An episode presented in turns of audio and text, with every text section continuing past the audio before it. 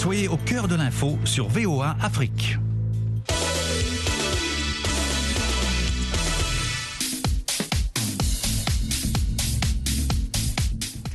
Bonsoir à tous et à toutes. Yacouba Ouidraoui, effectivement avec vous. Ravi de vous retrouver pour Sporama sur VO Afrique. Et comme chaque semaine, nous revenons sur les résultats et les faits sportifs marquants. Nos consultants sont là pour vous éclairer. J'ai salué Élisée Mpatine depuis Boyukon au Bénin. Élisée, bonsoir. Oui, bonsoir Yacouba et bienvenue au Bénin. Merci Élisée. Avec nous également le doyen Jules Valentin Ngoué depuis Libreville au Gabon. Bonsoir Jules. Bonsoir Yacouba, bonsoir à tous. Et nous retrouvons Amdine Si à Columbus dans l'Ohio, ici aux États-Unis. Amdine, bonsoir. Bonsoir Yacouba et bonsoir à tous les auditeurs de la Afrique. Jean-Modeste Ouedraogo, journaliste à la télévision du Burkina, est en direct de Tenkodogo depuis le centre-est du Burkina Faso où a lieu le Tour cycliste international du Faso. Modeste, bonsoir.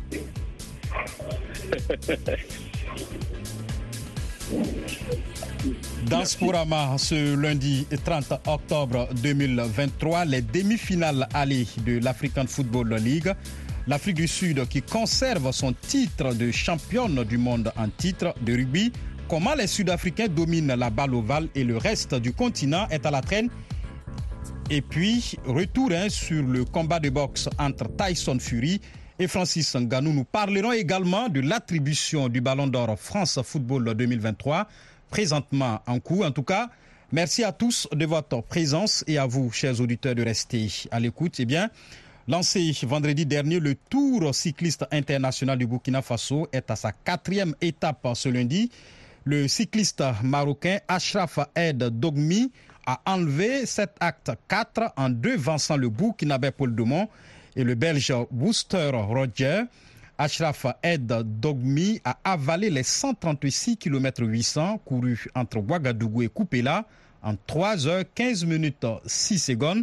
Vitesse moyenne 42,070 km heure. Alors, Jules Valentin Ngoué, c'est un tour cycliste international du Burkina Faso qui se déroule dans des conditions sécuritaires assez difficiles. Déjà, que pensez-vous hein, de la tenue de cette 34e édition?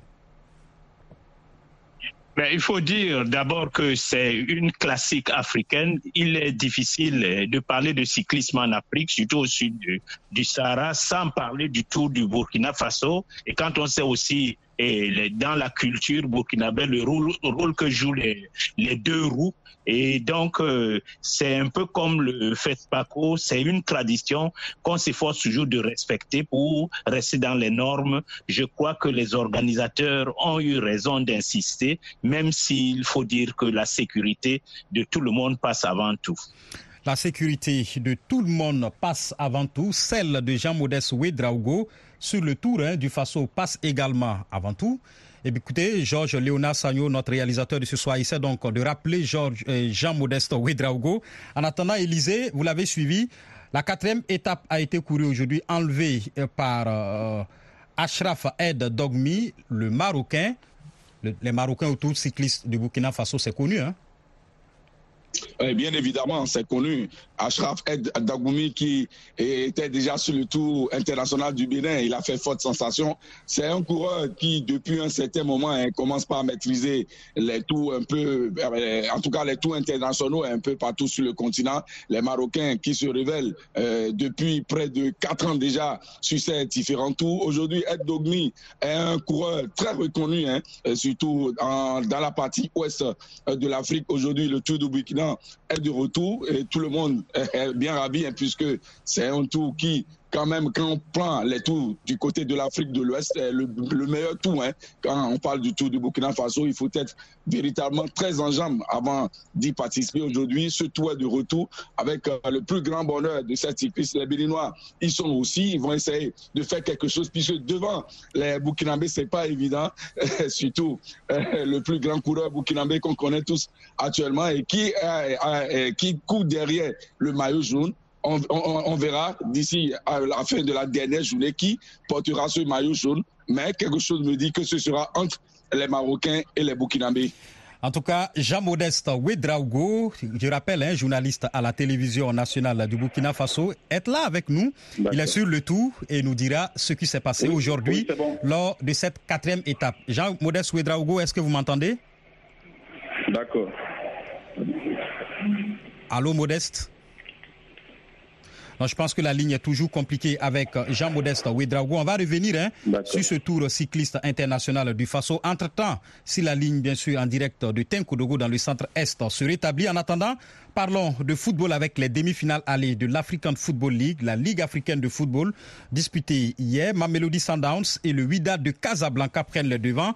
Les Marocains se sont imposés 1 à 0 devant l'Espérance de Tunis. On écoute tout de suite Amin Birouk. Cette première partie euh, de cette double confrontation entre le Wydad et l'Espérance a tourné en faveur du club casablancais. Un score étriqué, but à zéro, qui ne reflète nullement la domination du Wydad qui a largement mené les débats tout au long de la partie, en tout cas pendant les 70 premières minutes on a vu que les vice-champions du Maroc et vice-champions d'Afrique, domination territoriale stérile, en dépit d'une occasion de la Blue, d'une tête à bout pourtant mal cadrée en première mi-temps, et surtout plus fructueuse, plus efficace en deuxième partie de match, avec notamment le but de, du très remuant ailier Hichem Boussefien, un centre euh, fuyant qui a trompé la vigilance du gardien tunisien Moïse Ben Il y a eu ensuite la possibilité, après ce but inscrit à la 59e minute, de doubler la mise par l'avançante Shark Bahri, une tête sur la barre transversale, avant le sursaut euh, de l'équipe tunisienne qui a cherché à se faire de plus en plus menaçante, si ce n'avait été quelques interventions du gardien Ashraf Al-Moteh euh, on peut dire d'ores et déjà que le a accompli la première partie de son contrat. Il va falloir maintenant une équipe plutôt combative, mieux organisée sur le plan défensif pour supporter le choc mercredi prochain à partir de 15h GMT face aux assauts euh, des 100 et or. Une équipe de l'Espérance de Tunis rajeunie avec une certaine instabilité technique puisque c'est le directeur sportif Tarek Tebet qui officie sur le banc de touche mais qui a montré de bien belles qualités, beaucoup de discipline tactique, une bonne organisation de base. Et euh, si le Wydad part favori, si le Wydad part avec la faveur des pronostics, personne ne peut écarter une éventuelle remontada d'une équipe tunisienne très séduisante et qui est capable sur quelques coups de folie avec le soutien de son public de rattraper son handicap et de se qualifier pour la grande finale. Même score d'un but à zéro pour les Sud-Africains du Mamelody Sundowns face à Al-Ali du Quai. Alors, Amdine, si les champions en titre hein, en Ligue des champions restent en vie tout de même. Ah oui, les Égyptiens de Al-Ahli restent en vie parce qu'ils n'ont perdu que par un but à zéro puisque les Sud-Africains se sont imposés par un but à zéro. Une coupe avançant que les Sud-Africains tenteront de gérer lors de la marche retour. Ce ne sera pas évident, comme Amine vient de le dire. Il peut y avoir une remontada, surtout si on sait que euh, à l'Arli, les Égyptiens sont des, joueurs très expérimentés, rompus à la tâche. Donc, ils feront tout pour essayer quand même de renverser cette tendance. Mais ce sera extrêmement difficile puisque les Sud-Africains aussi sont des durs à cuire. Donc, pour euh, les demi-finale retour, on aura droit à des matchs très épiques, que ce soit euh, WAC contre Expérience et que ce soit euh, Mamalou Sandang contre euh, Al-Ahli. En tout cas, les amateurs du football seront gâtés avec ces deux finales de la Super League africaine. Euh, Yacouba. Je rappelle bien sûr que ces demi-finales retour de la Super League africaine se disputent ce mercredi. Alors, Jean-Modeste Ouedraogo nous a rejoint en cours d'émission. Jean-Modeste, bonsoir, est-ce que vous m'entendez? Bonsoir Yacouba, bonsoir à tous les auditeurs de la Voix de l'Amérique. Jean-Modeste Drago, merci hein, de nous rejoindre. On avait quelques soucis avec la ligne téléphonique. Vous êtes sur le Tour du Faso, 34e édition, cette édition 2023. On le disait également, arrivé en tête aujourd'hui de Ashraf Aid Dogmi du Maroc devant le Burkinabé Paul Domont, entre autres. Dites-nous, qu'est-ce qui s'est passé à cette étape 4 du Tour du Faso? Ah ben, il faut dire que euh, à cette étape 4, il y a eu euh, beaucoup de suspense déjà, euh, parce que 66 coureurs ont quitté Ouagadougou pour allier la ville de Coupéla. Et puis sur la route, il y a eu pas mal de choses, notamment Paul Dumont qui a décidé d'aller à la reconquête de, du maillot jaune, et c'est ce qu'il a fait en prenant déjà le premier point chaud. Et puis après, il est venu deuxième au deuxième point chaud pour déjà prendre des bonifications afin de refaire son retard par rapport au maillot jaune. Le jaune, lui, a eu pas mal de déboires parce que sur la route, Yacouba, il faut le dire, il a eu des problèmes parce qu'il a eu à deux reprises des crevaisons. Et donc, euh, euh, ce qui a, handicapé un peu le, maillot jaune belge, euh, Wouter Rutger. Mais finalement, il a réussi à revenir dans le peloton. Et puis, à l'emballage final, il est arrivé troisième. Et donc, euh, Paul Dumont est arrivé deuxième et le vainqueur de cette euh, quatrième étape euh, n'est autre que donc le Marocain Ed Dogmi Ashraf. Et finalement, le Belge qui perd donc le maillot jaune au profit de Paul Dumont pour juste trois secondes. Alors, Modeste, la cinquième étape amènera le peloton demain mardi de Tenkoudougou à Zorgo sur une distance de 78 km. C'est la plus courte. Quels sont les enjeux? Ah ben, c'est la plus courte. Et donc, euh, les enjeux, c'est toujours, euh, euh, pour le Burkina, hein, c'est toujours de travailler à conserver donc, le maillot jaune avec trois secondes d'avance seulement sur le poursuivant direct, qui n'est autre que le Belge, Wout Rudger. Maintenant, pour le Maroc, le Maroc qui est tapis dans l'ombre, c'est vrai, le Maroc n'a pas encore porté le maillot jaune, le Maroc est bien classé puisque le Maroc détient le maillot vert du classement général au point. Et puis, pas le maillot vert, le maillot rose, pardon, d'esprit intermédiaire. Et donc, euh, c'est dit que le Maroc est une équipe qui va chercher euh, à, en tout cas à placer encore euh, des garçons dans le top 10 du classement général. Et aussi la Belgique qui n'entend pas de cette oreille-là parce que la Belgique cherche aussi à reprendre le maillot et le Burkina qui cherche à conserver. Donc les enjeux, c'est de tout faire pour que bon, la tunique jaune puisse rester au Burkina. Et je crois que comme l'étape n'est pas très longue, il n'y aura pas vraiment de, de surprise. Hein. Il n'y aura pas de surprise. On attend euh, à cette arrivée-là euh, un sprint massif. Alors, ce tour, de, ce tour cycliste hein, du Faso se dispute quand même dans un contexte sécuritaire assez difficile pour le Burkina. Dites-nous, vous sentez-vous en sécurité sur les routes du Burkina? Ah ben déjà, euh, oui, c'est vrai que actuellement la situation n'est pas très facile au Burkina, mais pour ce qui concerne le Tour du Faso, la sécurité en tout cas est, là. Et vous savez que euh, il n'y a jamais eu de tout de façon sans sécurisation, même quand euh, la situation n'était pas euh, était meilleure que, que, celle qu'on vit aujourd'hui. Donc, c'est dit que oui, les autorités ont mis les moyens pour que les coureurs puissent être en sécurité, pour que la caravane puisse en tout cas traverser toutes les villes et arriver donc dans les villes d'étape et passer la nuit tranquillement. Et aussi les nuits chaudes hein, qui continuent donc de se dérouler, c'est-à-dire à chaque arrivée, dans la soirée, il y a vraiment cette nuit chaude là pour permettre à la population de communiquer un temps soit peu avec, euh, avec euh, les, les, cyclistes et puis avec euh, la caravane. Donc, ça vous dit qu'il n'y a vraiment pas de problème. Tout se passe très bien. Et à là le Premier ministre de Burkina était présent. Il a lancé un message à l'ensemble des Burkinabés et aussi au reste du monde que le Burkina Faso est un pays qui reste fréquentable, le Burkina Faso est un pays qui reste vivable et que, bon, voilà, euh, c'est vrai que la situation est difficile, mais le Burkina travaille à juguler la situation et actuellement, en tout cas, l'opération de conquête, conquête euh, se poursuit Merci beaucoup, Jean-Modeste Ouedraogo. Je rappelle que vous êtes journaliste sportif à la télévision nationale du Burkina et vous étiez en direct de Tenkodogo depuis le centre-est du Burkina Faso où a lieu le Tour cycliste international du Faso. Je rappelle aussi que l'arrivée finale de cette 34e édition du Tour cycliste international du Faso est prévue pour ce dimanche 5 novembre à Ouagadougou. En attendant, Modeste, on vous laisse profiter des nuits chaudes, hein, comme vous le dites. Tout à fait. Merci beaucoup. Merci beaucoup, Yacouba. Merci à tous. Merci bien. Ballon rond, toujours avec euh, les. On retourne, disons, au ballon rond avec les éliminatoires hein, des Jeux Olympiques de Paris. Côté football féminin, le Maroc est sur la voie grâce à sa victoire 2 buts à 0 sur la Namibie. Équipe du Maroc féminine qui a commencé l'ère Jorge Vilda, entraîneur de l'équipe d'Espagne champion du monde euh, lors de l'édition qui s'est disputée en Australie, sur un succès lors des qualifs des JO face à la Namibie, 2 à 0. Une double confrontation qui se déroule en terre marocaine puisque les stades de ce pays euh, du sud-ouest africain ne sont pas homologués. du coup, la CAF a décidé de programmer la manche allée ou initialement ou théoriquement la Namibie devait recevoir à Marrakech. Une rencontre qui s'est soldée par une victoire des Marocaines sur le score de 2 à 0, même si elles ont été gênées par les gabarits des Namibiennes et par un, engagement physique un peu trop excessif. Mais il y a eu tout de même le métier des Marocaines qui ont su faire la différence par Nisrin Ched de la 20e minute et surtout sur un superbe retourné d'Anis Al-Hamari à un quart d'heure de la fin. Les Marocaines vont devoir confirmer ces bonnes prédispositions, transformer CTC à travers le match retour prévu demain à Rabat. Une victoire ou même un match nul serait suffisant pour leur permettre de retrouver la Tunisie qui a éliminé la Côte d'Ivoire. On rappelle que la Côte d'Ivoire a préféré déclarer forfait.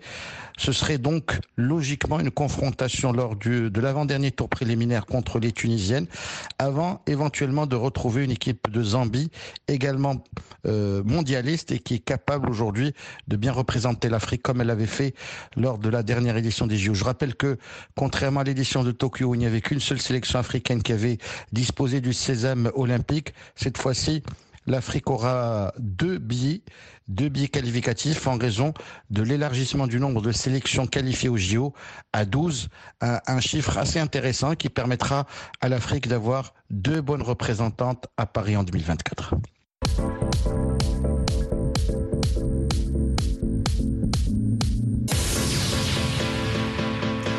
Nous parlons à présent de rugby. L'Afrique du Sud conserve son titre de championne du monde suite à sa victoire en finale au Stade de France face à la Nouvelle-Zélande.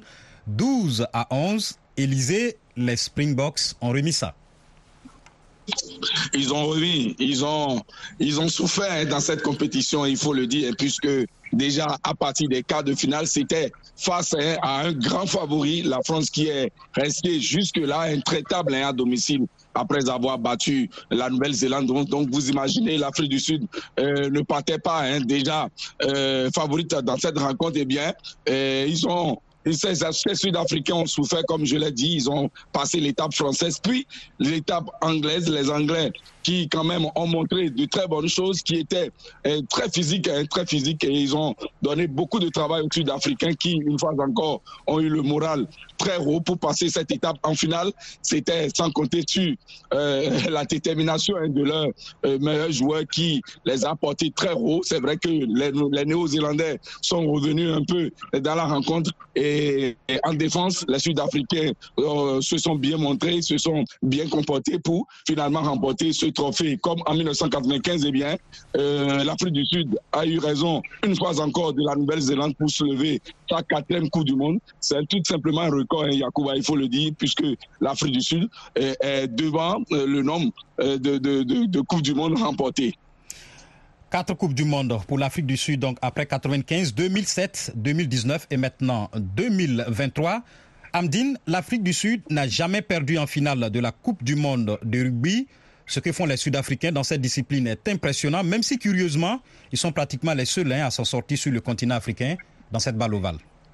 Oui, oui, c'est un paradoxe. Hein? L'Afrique du Sud qui gagne la Coupe du Monde pour la quatrième fois de l'histoire, alors qu'en Afrique, euh, le rugby ne se porte pas bien, il faut le dire, il faut le reconnaître. Mais il faut dire que euh, la suprématie des Sud-Africains aussi est en train euh, de, diminuer, hein, puisque les Sud-Africains ont souffert durant cette Coupe du Monde. Je, dirais que même que euh, c'est une victoire dans la douleur, hein, un sacre dans la douleur, puisque les Sud-Africains ont été battus hein, en match de poule par, euh, euh, par les, Je pense que ce sont les Anglais qui les ont battus en match de, de, de poule 13 à 8. Et ensuite, ils ont souffert en quart, en demi et en finale. En quart face à la France, Yacouba l'a dit, 29 à 28, un but d'écart. En demi-finale face aux Anglais, 16 à 15, un but d'écart. Et ensuite, en finale face à la Nouvelle-Zélande, un but d'écart encore une fois. Mais l'essentiel est fait puisqu'il fallait gagner, ils ont gagné. Mais le paradoxe est encore là. L'Afrique du Sud qui domine euh, le rugby mondial et en Afrique, le rugby mondial, il faut le dire, c'est 0-0-0. Je pense euh, doit travailler pour euh, un peu équilibrer cela puisque voir un pays africain dominer le rythme mondial et les autres qui ne parviennent même pas à suivre, c'est un problème. Il faut essayer de corriger euh, Yacouba. Message bien entendu sans doute. Box à présent, c'est l'événement qui fait toujours parler, bousculé mais comme jamais.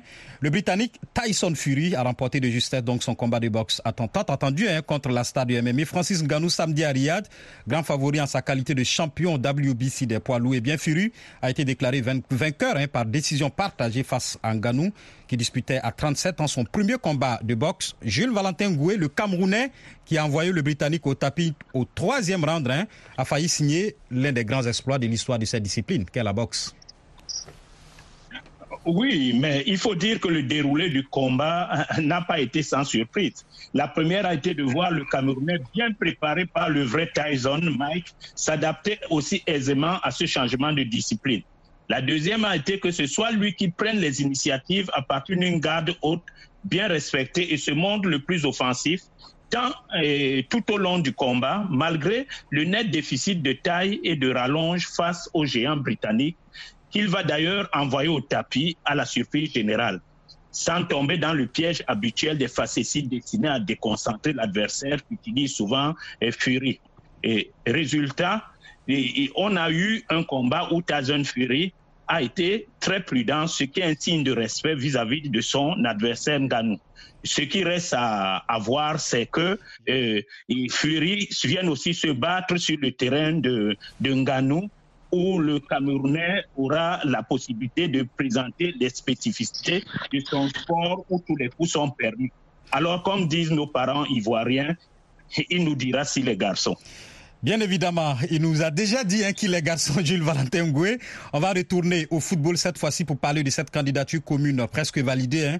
Maroc, Portugal, Espagne pour le mondial 2030. Le centenaire, les présidents des fédérations des trois pays se sont rencontrés à Rabat au Maroc pour finaliser leur candidature. Le point avec Amin C'est le début d'un long process après la décision de la FIFA, ou l'annonce par la FIFA qu'il n'y aurait qu'une seule candidature en lice pour l'organisation de la Coupe du Monde 2030, après le compromis trouvé par la FIFA à travers l'octroi de 101 matchs au ticket Espagne, Portugal, Maroc et de trois rencontres pour des pays d'Amérique latine en 2030, il y a un processus formel qui devait être poursuivi.